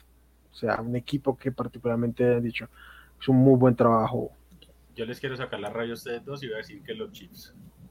Perdón, sí, yo ya empecé ahí con las les dos tiene Que doler, les tiene que doler mucho el draft que hicieron los Kansas City Chiefs. Uh -huh. Sacaron muy buen value. El, el, equipo que menos value tenía que sacar a todos los picks para ustedes era Kansas y lo sacó en todo. Bueno, o sea, bueno a mí me dolió mucho ese pick de Sky Moore, ah, parce, y odio a los Patriotas, los odio, los odio con, con el alma. Con el alma. Fueron por un deep thread y prefirieron al muertazo de Taekwondo Thornton en vez de a Sky Moore. No, no. Taekwondo Taekwon Thornton no corre en 4.28 y se va en sexta ronda. Total. O sea, pero estoy seguro porque no lo conocía nadie. Nadie, nadie lo conocía. No se va en. en... Bueno, no tampoco, pero sí. No, pues, no, no, lo no, conocía pero, nadie. O sea, Era prospecto o sea, de sexta. O sea, se iba en esa ronda. Obviamente los scouts lo conocen. Me refiero a la generalidad, no, no había una opinión sobre él en realidad uh -huh. concreta y se lo llevan en segunda ronda dejando pasar tanto a Dejando pasar a Sky Moore, ese me dolió mucho, mucho, mucho, mucho, mucho. ¿Cuándo, ese fue el pick que más me dolió, porque digamos, los otros pues podía entender que, que no tomaron a Carl Aftis por necesidades y cosas así, ah, pero esa caída de Sky Moore es así, y sobre todo que tomaran por encima a un velocista, porque Sky Moore también es eso, y, y que prefieran tomar a Taekwondo Thornton, no. Esa fue la peor. Ese, ese, fue el pick, yo creo que más me dolió de todo el draft. Ese. Eh, a, mí, a mí el de Carlaptis también, porque es. sí, obviamente, pero, pero ese lo podía ver pues llegando por allá, pero. Yo, yo, yo es que acá estoy feliz viendo ustedes cómo sufren. Yo... Sigan, sigan, sigan, tranquilos, sufren. Bueno, pero yo quería contar que normalmente dices, cuando tienes tanto capital de draft, como en este caso lo tenían los Chiefs, porque de lejos el, equipo con mejor capital de draft, eh, tú dices, es muy difícil tener un mal draft. Pero no solo es que tuvieron un buen draft, sino que además este, estuvieron por encima sus selecciones, sus movimientos, tenían seis picks de, primeros dos días en el top 105, o sea, apenas uno se salía del top 100. Y solo perdieron uno, solo perdieron uno para subir por, por McDuffie, o sea, realmente no perdieron tanto valor, que yo dije, con esos seis picks, que hagan cuatro selecciones realmente, que puedan moverse en los dos días y hacer cuatro selecciones, van a estar bien. O sea, creo que eso era como para mí el escenario idílico de ellos. Y aún lo superan. Uh, a mí particularmente Leo Chanel no me gusta. A mí como, sí me gustaba mucho. Como prospecto. Pero creo que en el 103 hace mucho sentido, más allá de que creo que no es el mejor fit, porque tienen un safety literalmente, que es la misma persona, solo que en otro tono de piel. Pero. Y, y el de Kinnard. Eh, el de, el de Diane Kinnard en quinta es ronda. Una locura. Es absurdo. Son unos desgraciados. Los, al, menos sé que Simón sufre más que yo con estos temas. no, no, no. A mí, eh, tomaron hasta tomaron un corredor que a mí me encantaba para allá en séptima ronda. A mí me gustaba mucho ese. Ese era el, que yo quería para ser suplente de Eckler porque pensé que sí salía para allá en sexta, séptima y la verdad me gustaba mucho. Isaiah Pacheco. Entonces, sellaron un montón de jugadores que a mí me gustaban. Un montón. Inclusive en varios chats que, pues en un chat, un grupo de, de, de, los Chargers andamos super piedros porque, claro, venía el pick, uy, quiero este, quiero este, quiero este, y no lo tomaban los Chargers y al momentico lo tomaban los, los Chiefs. Y, no, no, no. Todos los picks que, que, queríamos los llevaron los, los Chiefs. Y para sumarle su bronca con los Patriots, ¿quién le vendió el pick de Trey McDuffie? No, los pues Patriots. Y además, y, ni siquiera solamente eso, y, dígame el undrafted, el receptor. El Justin Ross, me parece, voy a aprovechar aquí, me parece ridículo que Justin Ross no haya sido drafteado. Más allá de que jamás juegue un snap, de que no entre en training camp, tómalo. Haz las pruebas médicas y ves si puede o no estar en, la NFL. Eh, este tipo, por talento, antes de que se conociera su condición médica, era prospecto, o sea, a futuro visto como top 10 de la clase. Obviamente se iba a caer, obviamente, no solo por, el tema médico, sino que también eh, pues la situación en Clemson pues no le favoreció en lo más mínimo. Pero que los equipos de plano lo saquen y no digan, me voy a tomar el tiempo no solo de probarlo en el campo, eh, ni, ni siquiera de eso, digo yo, o sea, de hacerle pruebas médicas en mi eh, con mis especialistas, en mis instalaciones, con mis entrenadores ahí viendo, evaluándolo física, psicológica, todo el término para ver si puede en algún momento jugar. Eh, porque aquí hay que tomar en cuenta también que hay temas de riesgos de salud y eso que debes evaluarlo. Pero que no, gastar un, pero que no tomes el proceso siquiera y 32 equipos que no lo hagan, mm, a mí me parece sumamente ilógico, la verdad. Eso también me da mucha piedra a mí que llegue justo ahí a los Chiefs. Pero. porque, se va a porque, porque va a poder jugar y va a ser una estrella de la liga y nos va a doler. O sea, es obvio que va a pasar porque el tipo está ahí. Obvio, obvio. Me sale todo bien a esos. Dios mío. Pero bueno, Simón, si quiere hablar de alguien más como para que se le quite un poquito la piedra. Bueno, bueno, ahí para. Me gustó. ¿Qué le gustó? pues ya hablamos un poquito del de Baltimore, voy a hablar de otro, voy a hablar de, pues démosle, eh, pues para, el que creo que fue el mayor ganador, creo yo, de, todo el draft, que por fin hicieron algo bien en, y, creo que les da un fresquito y un, respirito a los Jets, ¿no? El draft de los Jets fue muy, muy bueno. Eh, ellos sí prefirieron calidad sobre cantidad, ¿cierto? Porque solamente tuvieron, ¿cuántos? Siete picks y solamente hasta cuarta ronda. No tuvieron nada ni en quinta, ni en sexta, ni en séptimo. Entonces sí fueron totalmente por calidad, pero me parece que sacaron muy buenos picks. Obviamente lo que todo el mundo ya conoce en primera ronda, que sacaron tres jugadores buenísimos, ¿cierto? Esos Garner, Garner Wilson y Jermaine Johnson. Pues me parece que ahí también Brice Hall va, va a tener un muy buen trabajo. Y a mí Max Mitchell me parece un muy buen tackle también, ¿cierto? Me parece que esos tackles por ahí de tercera ronda era de lo, de lo mejorcito que había para trabajar por ahí. Entonces, a mí el draft de ellos me parece que sacan cuatro titulares indiscutidos y sin duda, y, siento que tienen ahí una, un otro muy bueno que puede llegar a ser también titular.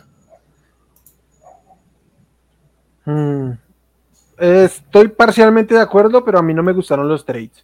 O sea, en la el de Jermaine es muy bueno. A mí no me gustó, a mí no me gustó, creo que mm, también porque yo estaba un poquito bajito, tiene sus temas eh, off-field en términos no solo legales como por ahí hay, pero el 26.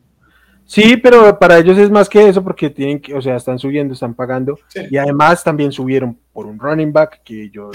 Ese sí no me gustó el trade. y pese a que la compensación es muy bajita, entonces sí me gustan los, los picks que hicieron, pero no me gustan, o sea, dejo como el asterisco de los trades puntualmente, no me fascinan. Y, porque además, normalmente cuando subes pierdes valor. O sea, si es, si es salvo que negocies con los Vikings, normalmente pierdes valor. Sí, me parece que pues eh, tampoco dieron mucho, dieron el pick 69, digamos, para subir del 35 al 26 por Germain, dieron el pick 69, aunque recibieron el 101 y dieron el 163, o sea, no, no me parece que haya sido tanto lo que sacrificaron para, para tomar un jugador de, de, un muy buen nivel allá que, que, que, me parece que les va a ayudar bastante. El del, el de running back sí no me gusta mucho y creo que les hubiera podido caer de pronto, pero, pero bueno. ¿A quién saltaron? Quiero ver aquí. Uh, del 30. Atlanta. Creo. Saltaron a, a, los Texans. Ah, en los Texans, sí. Uh -huh. Bueno, no, no lo veo.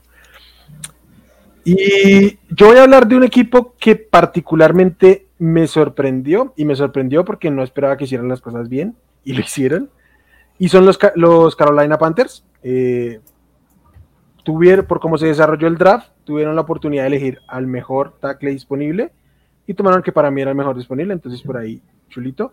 No tomaron coreback en primera ronda, punto positivo. Se, Pero sí subieron por él.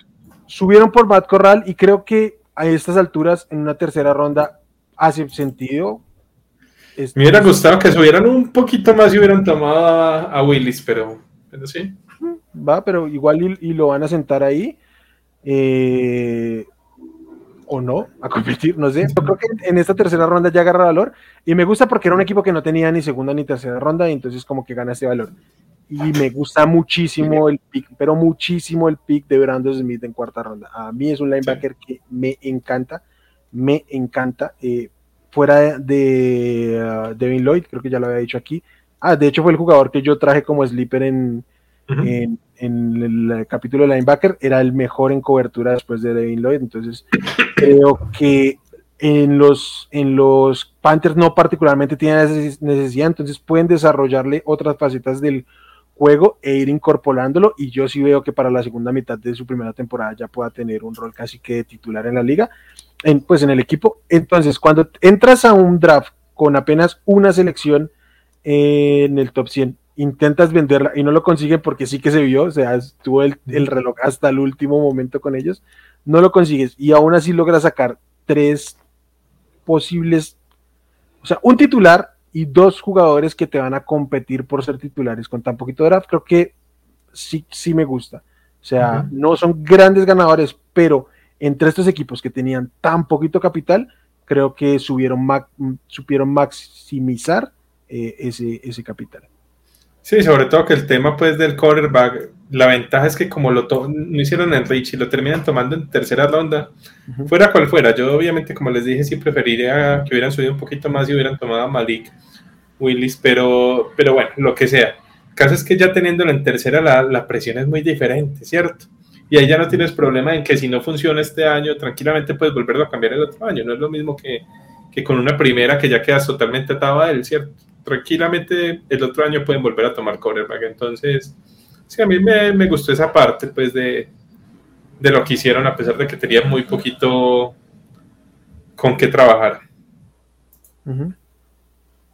Y ahora bien, ¿qué equipo ustedes dicen no les gustó lo que... Yo solamente quiero agregar acá uno rápidamente, no me voy a enfocar mucho ahí también en, en otro ganador que creo que valía la pena decir lo que son los, los Eagles, ¿cierto? Los Eagles to tomaron a Nakobe en tercera ronda y, y, creo que los tres primeros picks sumados a lo de Jay Brown son una locura, ¿cierto? Jordan David, eh, Cam Jorgens y Nakobe fueron fue un tremendo un, un, tremendas selecciones, ¿cierto? Solamente para dejarlo ahí y pasemos pues ya a lo negativo. Mm, venga, Aldini, ¿qué perdedor tienes en qué perdedor? No, ¿qué equipo crees que, que perdedor? No, Sí, pero no es un equipo perdedor, o sea, ¿qué perdedor tienes? No. O sea, ¿qué equipo te consideras perdedor de este draft? Mire, yo, yo soy un aficionado, yo no soy un experto de esto, más allá que llevo muchos años viendo, y no soy quien para criticar realmente nada, ni mucho menos, y todo. Pero el experimento de Bill Belichick como general manager tiene que terminar después de, de este draft. Que, a mí me parece que el Bill Belichick, el general manager, les, le pega unas zancadillas a Bill Belichick, el, el, el head coach. No. Pues le mete unas zancadillas que, mejor dicho. Yo, yo, yo a Belichick no le voy a cuestionar como entrenador y, yo sé que probablemente es el más grande de la historia, pues admite por lo menos discusión, ¿cierto? Yo entiendo que tiene un gran legado y todo, pero Bill, no, no te va a hacer menos eh, estrella a lo que ya eres, ceder ese poder a otra pieza que tú puedas elegir, que tú le confíes y que te dé otra visión, porque es que este draft fue horrible. A ver, yo les pregunto, ¿en qué momento ayudaron a Mac Jones? Le tomaron su suplente. Y le, le pusieron un velocista para explotar su fuerte brazo y su. Un velocista que no tiene mano. No, Dios mío. Otro es Thornton. Eh, ese para mí fue de los peores picks de todo el draft, pero bueno. Eh, además, lo que les digo, ese Bailey Zappi, en ese momento todavía estaba por ahí el de North Carolina, ¿no? Sí. Imagina, y tomar a Zappi por encima de ese, no, parce. Yo que este Howell no, no es la gran cosa, pero al menos tiene potencial. Este tipo no tiene ni brazo. Tiene brazo más débil que el de, que el de Mac. Ojo, pero eh, es el perfil perfecto para ser su suplente porque va a ejecutar la misma ofensiva. pero no, el, draft de los Patriots, no. O sea, Bill Belichick, el general manager, para mí tiene un rotundo no esta, esta offseason. O sea, no solo el draft, sino agencia libre. Porque, a ver, a mí Cole Strange me gusta. Obviamente no es talento de primera ronda. Eso sí, olvídense. A mí, a mí me gustaba mucho. Yo creo que si era de segunda ronda. Yo sé que algunos joden que lo tenían en tercera y no sé qué. Para mí si era de segunda ronda, pues... Y, y, sí me gusta bastante. Marcus Jones me gusta también mucho, aunque es muy bajito. Ese sí es muy, muy, muy pequeñito. Pero también me gustaba bastante, ¿cierto? No, digamos, no son todos los picks de ellos no son tan malos, pero es que tiene un montón de picks ahí muy regulares. Tomaron dos corredores. Cuando ya no, pero, pero, corredores, pero, pero, pero, ojo, o sea, el pick de Cole Strange es muy malo. O sea, yo personalmente con lo que discrepo mucho y he llegado un poco a defender este tema es que están hablando como si el tipo fuera un undrafted. O sea, no, no, es un segunda ronda.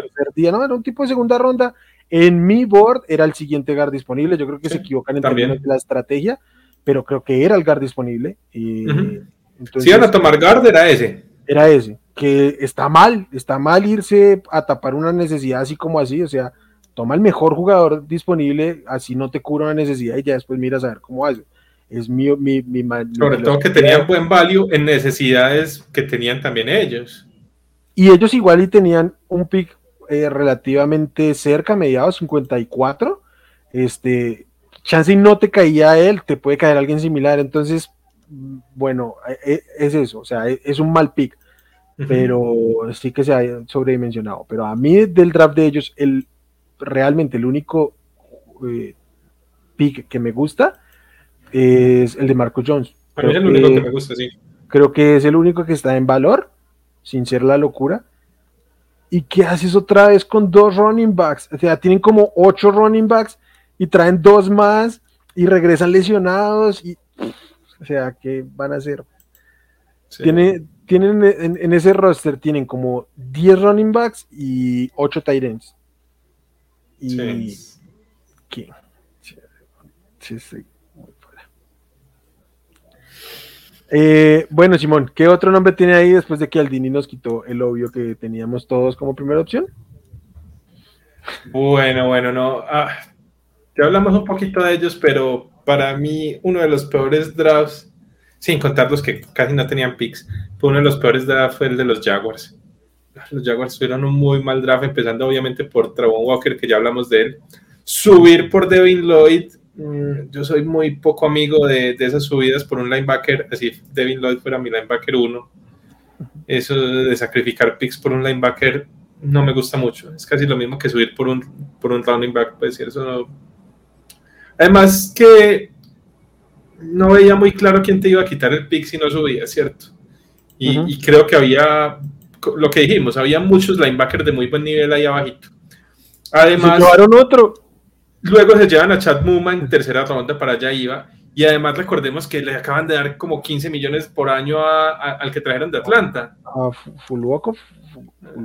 No me acuerdo, tiene un nombre raro, ¿cierto? El que trajeron de Atlanta le pagaron 15 millones y toman en las tres primeras rondas dos linebackers más. Entonces. Ojo, a mí, a mí Chad Moma en el 70 me encanta. No, me parece muy bueno. Me encanta. Para mí era el linebacker 3 y me encanta el valor. Pero ya habías tomado otro linebacker, ya le habías dado dinero a otro linebacker.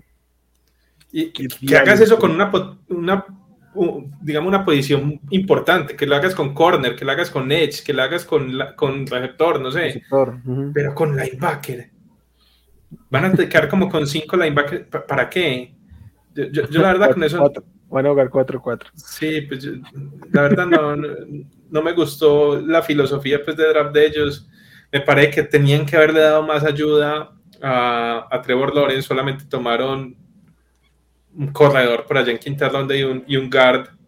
Eh, me parece que quedaron debiendo por ese lado. La verdad, no, no soy muy fan de.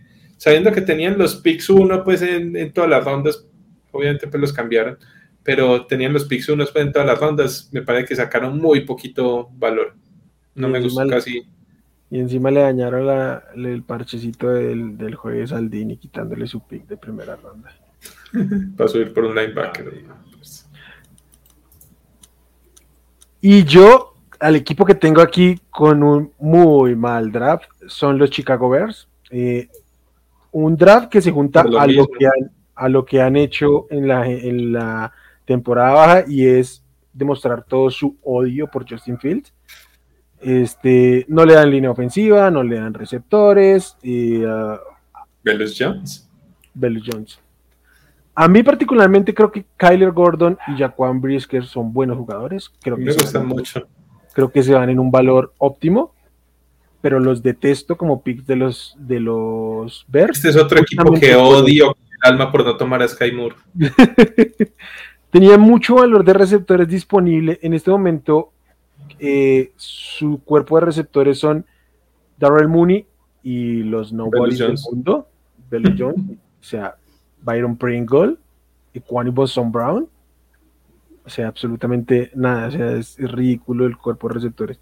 Su línea ofensiva la desbarataron por completa. Su línea defensiva la destruyeron.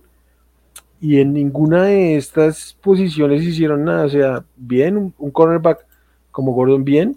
Un safety como tu segundo pick. O sea, es que ni siquiera fueron para traerle un coach de mentalidad ofensiva a, a este sí, horrible. a Fields, entonces detesto, detesto en general la offseason de los... Y sobre todo que la secundaria de ellos no era mala, ellos tienen buen corner y buen safety allá, allá. Pues quedaron casi que con una super secundaria y, con una línea malísima. O sea, me parece que quedaron desbaratados los dos lados, porque pues tampoco sirve tener una defensiva tan desbalanceada. Pues los corners, por buenos que sean, si les das todo el tiempo del mundo, pues al, quarterback te va a encontrar dónde, pues, ¿cierto? yo, no, yo no sé si ustedes opinan así como yo, pero yo, creo que es más importante tener presión de élite que una secundaria de élite, porque la secundaria llega a un punto donde se va a quebrar. Sí, no, claro. Claro, claro. Entonces, eso porque quedaron con una línea muy flojita, muy, muy, muy flojita. Y tampoco tomaron muy buenos linieros. Por allá empezaron a, a tomar ellos en quinta ronda. Cuando ya eso, pues, esta ronda ya como que, sí, Zach Thomas de San Diego State, ese es un guardia también para allá para ayudar. Ah, no sé. Tiene como 28 años. Sí, sí, tiene como 25, pero sí es una...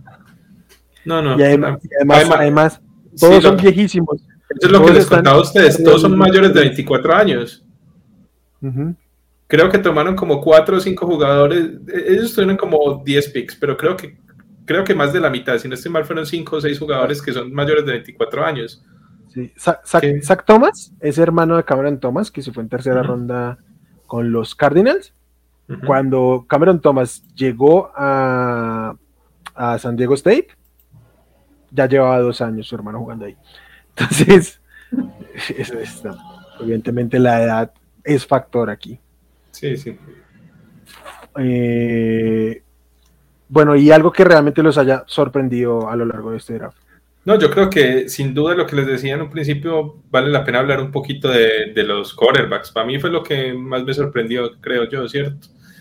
Estamos hablando de, pues todo el tiempo hablamos de qué tan bajito ve la liga a esta camada, ¿cierto? Que nadie se movía por ellos, que todo el mundo buscó por trade, todo el mundo, y pasó la primera ronda, solo fue pique, incluso uno luego ve ese pique y me pareció raro también, ¿cierto? Porque pues, o, poco valor. ¿Creen que si no lo hubiera tomado Pittsburgh, Pickett se iba en primera? Yo creo que sí. Yo creo que sí. ¿Creen que los equipos tenían a Pickett tan por encima del resto? No, no yo creo que la caída de los corebacks eh, tiene que ver con que llegó a un punto, y así lo han reportado ciertos scouts, en que nadie quería tomar el primero. O sea, saliendo de Pickett, nadie quería tomar el primero porque no querían ser el, mejor dicho, dejemos caer que total nos va a caer el siguiente.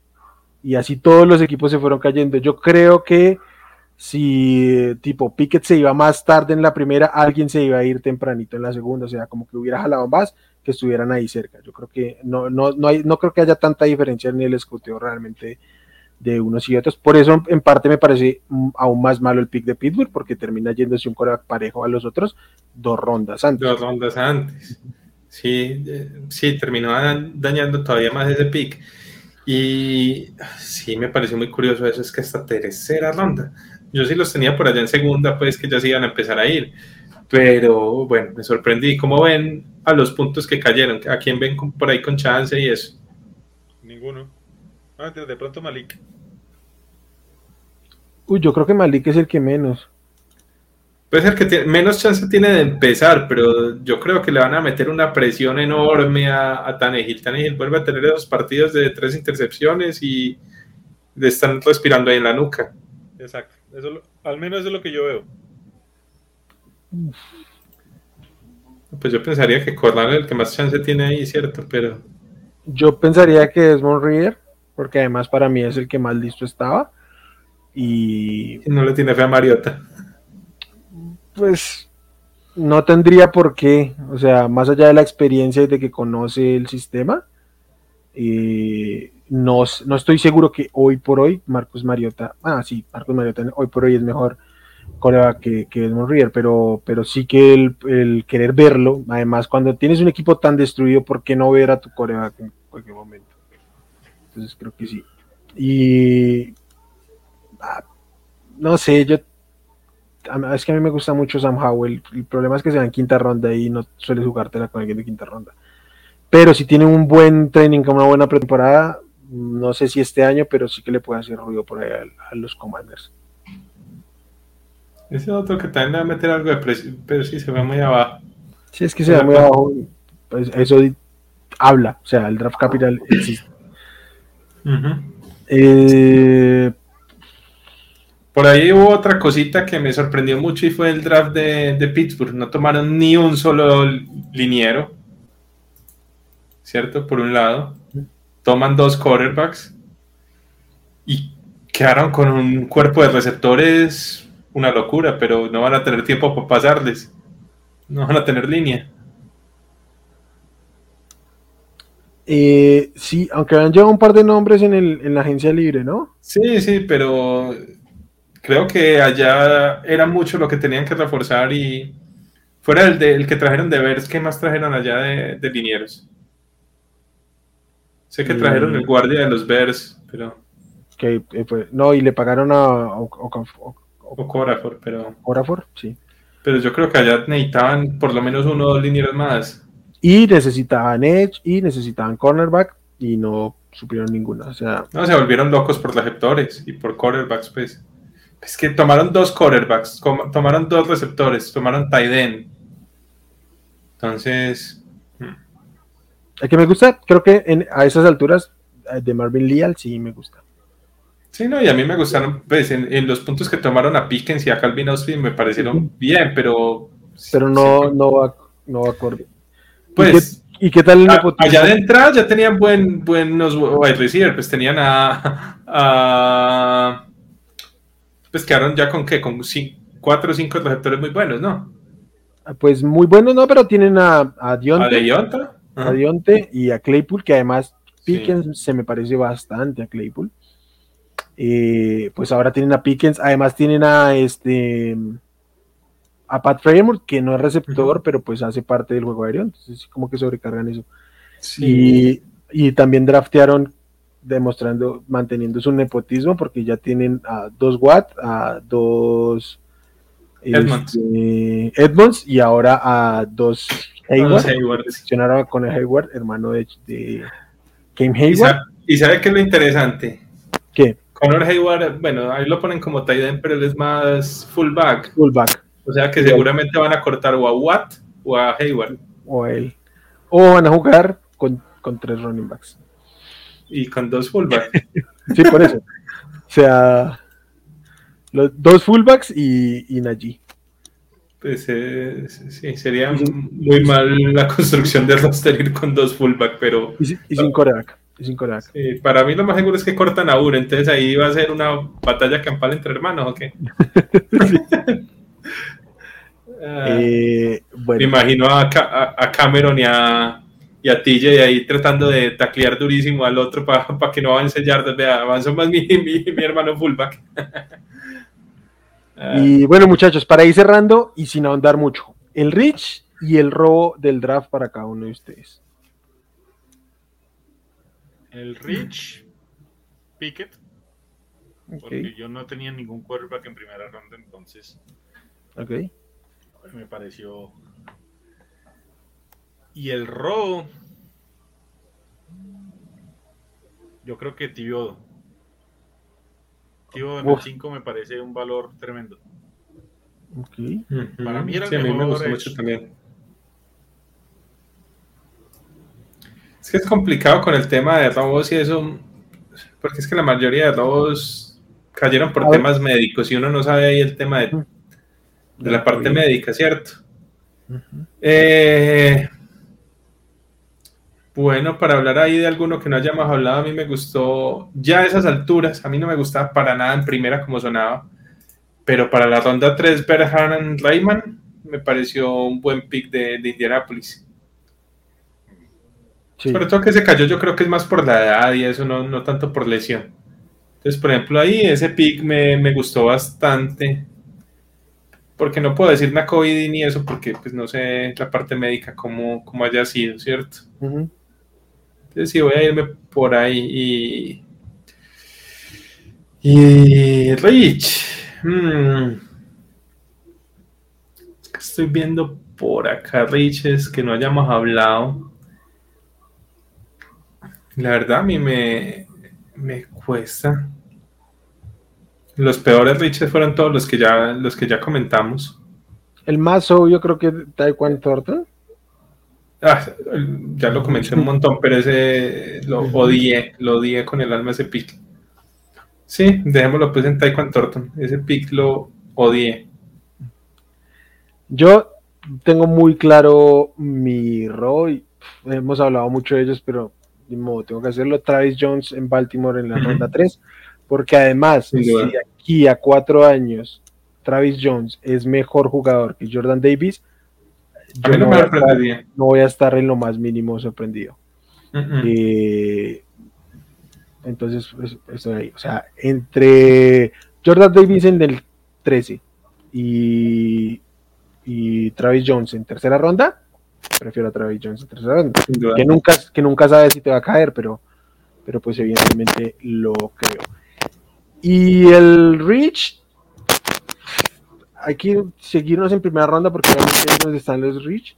Y yo tengo que ir con Jahan Dotson a los, a los. Porque además, eh, no solo porque está eh, alto, el 16, un jugador. Y usted estaba altico con él, ¿o no? Al, al menos usted lo tenía por encima de Olave, ¿no? No, no, no, no, no. ¿No? No, no, no. Ah, bueno, de hecho, de hecho lo, lo tenía por abajo de Pickens, sino que Pickens Ah, bueno, Pickens era el que tenía por encima de Olave. Pero eh, pues se va para por delante de Traylon Burks y a mí eso no me cabe en la cabeza de ninguna manera. Eh, y, y los 16, un jugador que proyectaba más para los veintitantos, se hablaba mucho de que los Packers, de que los Chiefs podían ser los que se los llevaran, entonces se salta casi media ronda. Entonces sí, eh, me, parece un reach por el lado de los Bueno, muchachos, eh, eso es a grandes rasgos lo que. Eh, Acá nos dicen que Matt Cordal es el hombre. El hombre. Eh, pues, por, por el bien de los. Por el mal de Aldini. Uy. uy.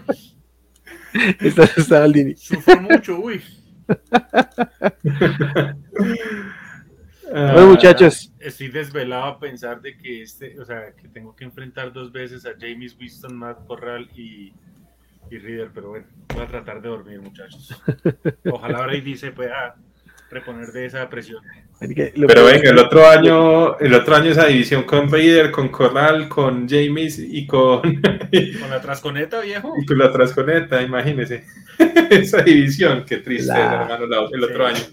Lo peor es que Aldini lo, dijo, sí, a que se iban a ir los, los tres con Corea y terminaron dos ahí. Al, menos, al menos no fue en primera ronda, que hubiera sido un desastre. Eh, bueno, Aldini, recuérdanos tus redes antes de irnos para que puedan ir a reclamarte cuando Matt Corral sea estrella de la liga. Uy, vengan, vengan, vengan. A mí me encuentran en Twitter como arroba aldobox eh, y bueno, muchachos, muchas gracias por una noche más. Perfecto. Simón, también recuérdanos tus redes. Listo, muchacha, a mí me encuentran en arroba suribepe. Esperemos que los Chargers traigan un tackle derecho por estos días y quedamos listos por acá. Perfecto. A mí me encuentran como arroba wchavico y un gusto como siempre. Un placer hablar con ustedes dos y más pues como que ir cerrando un poquito este tema del draft, lo vimos de una manera muy, muy interesante acá. Las redes del proyecto arroba despachados NFL, ya suscríbanse por ahí en Twitter y en las plataformas donde nos encuentren. Y nada amigos, un gusto como siempre. Bye.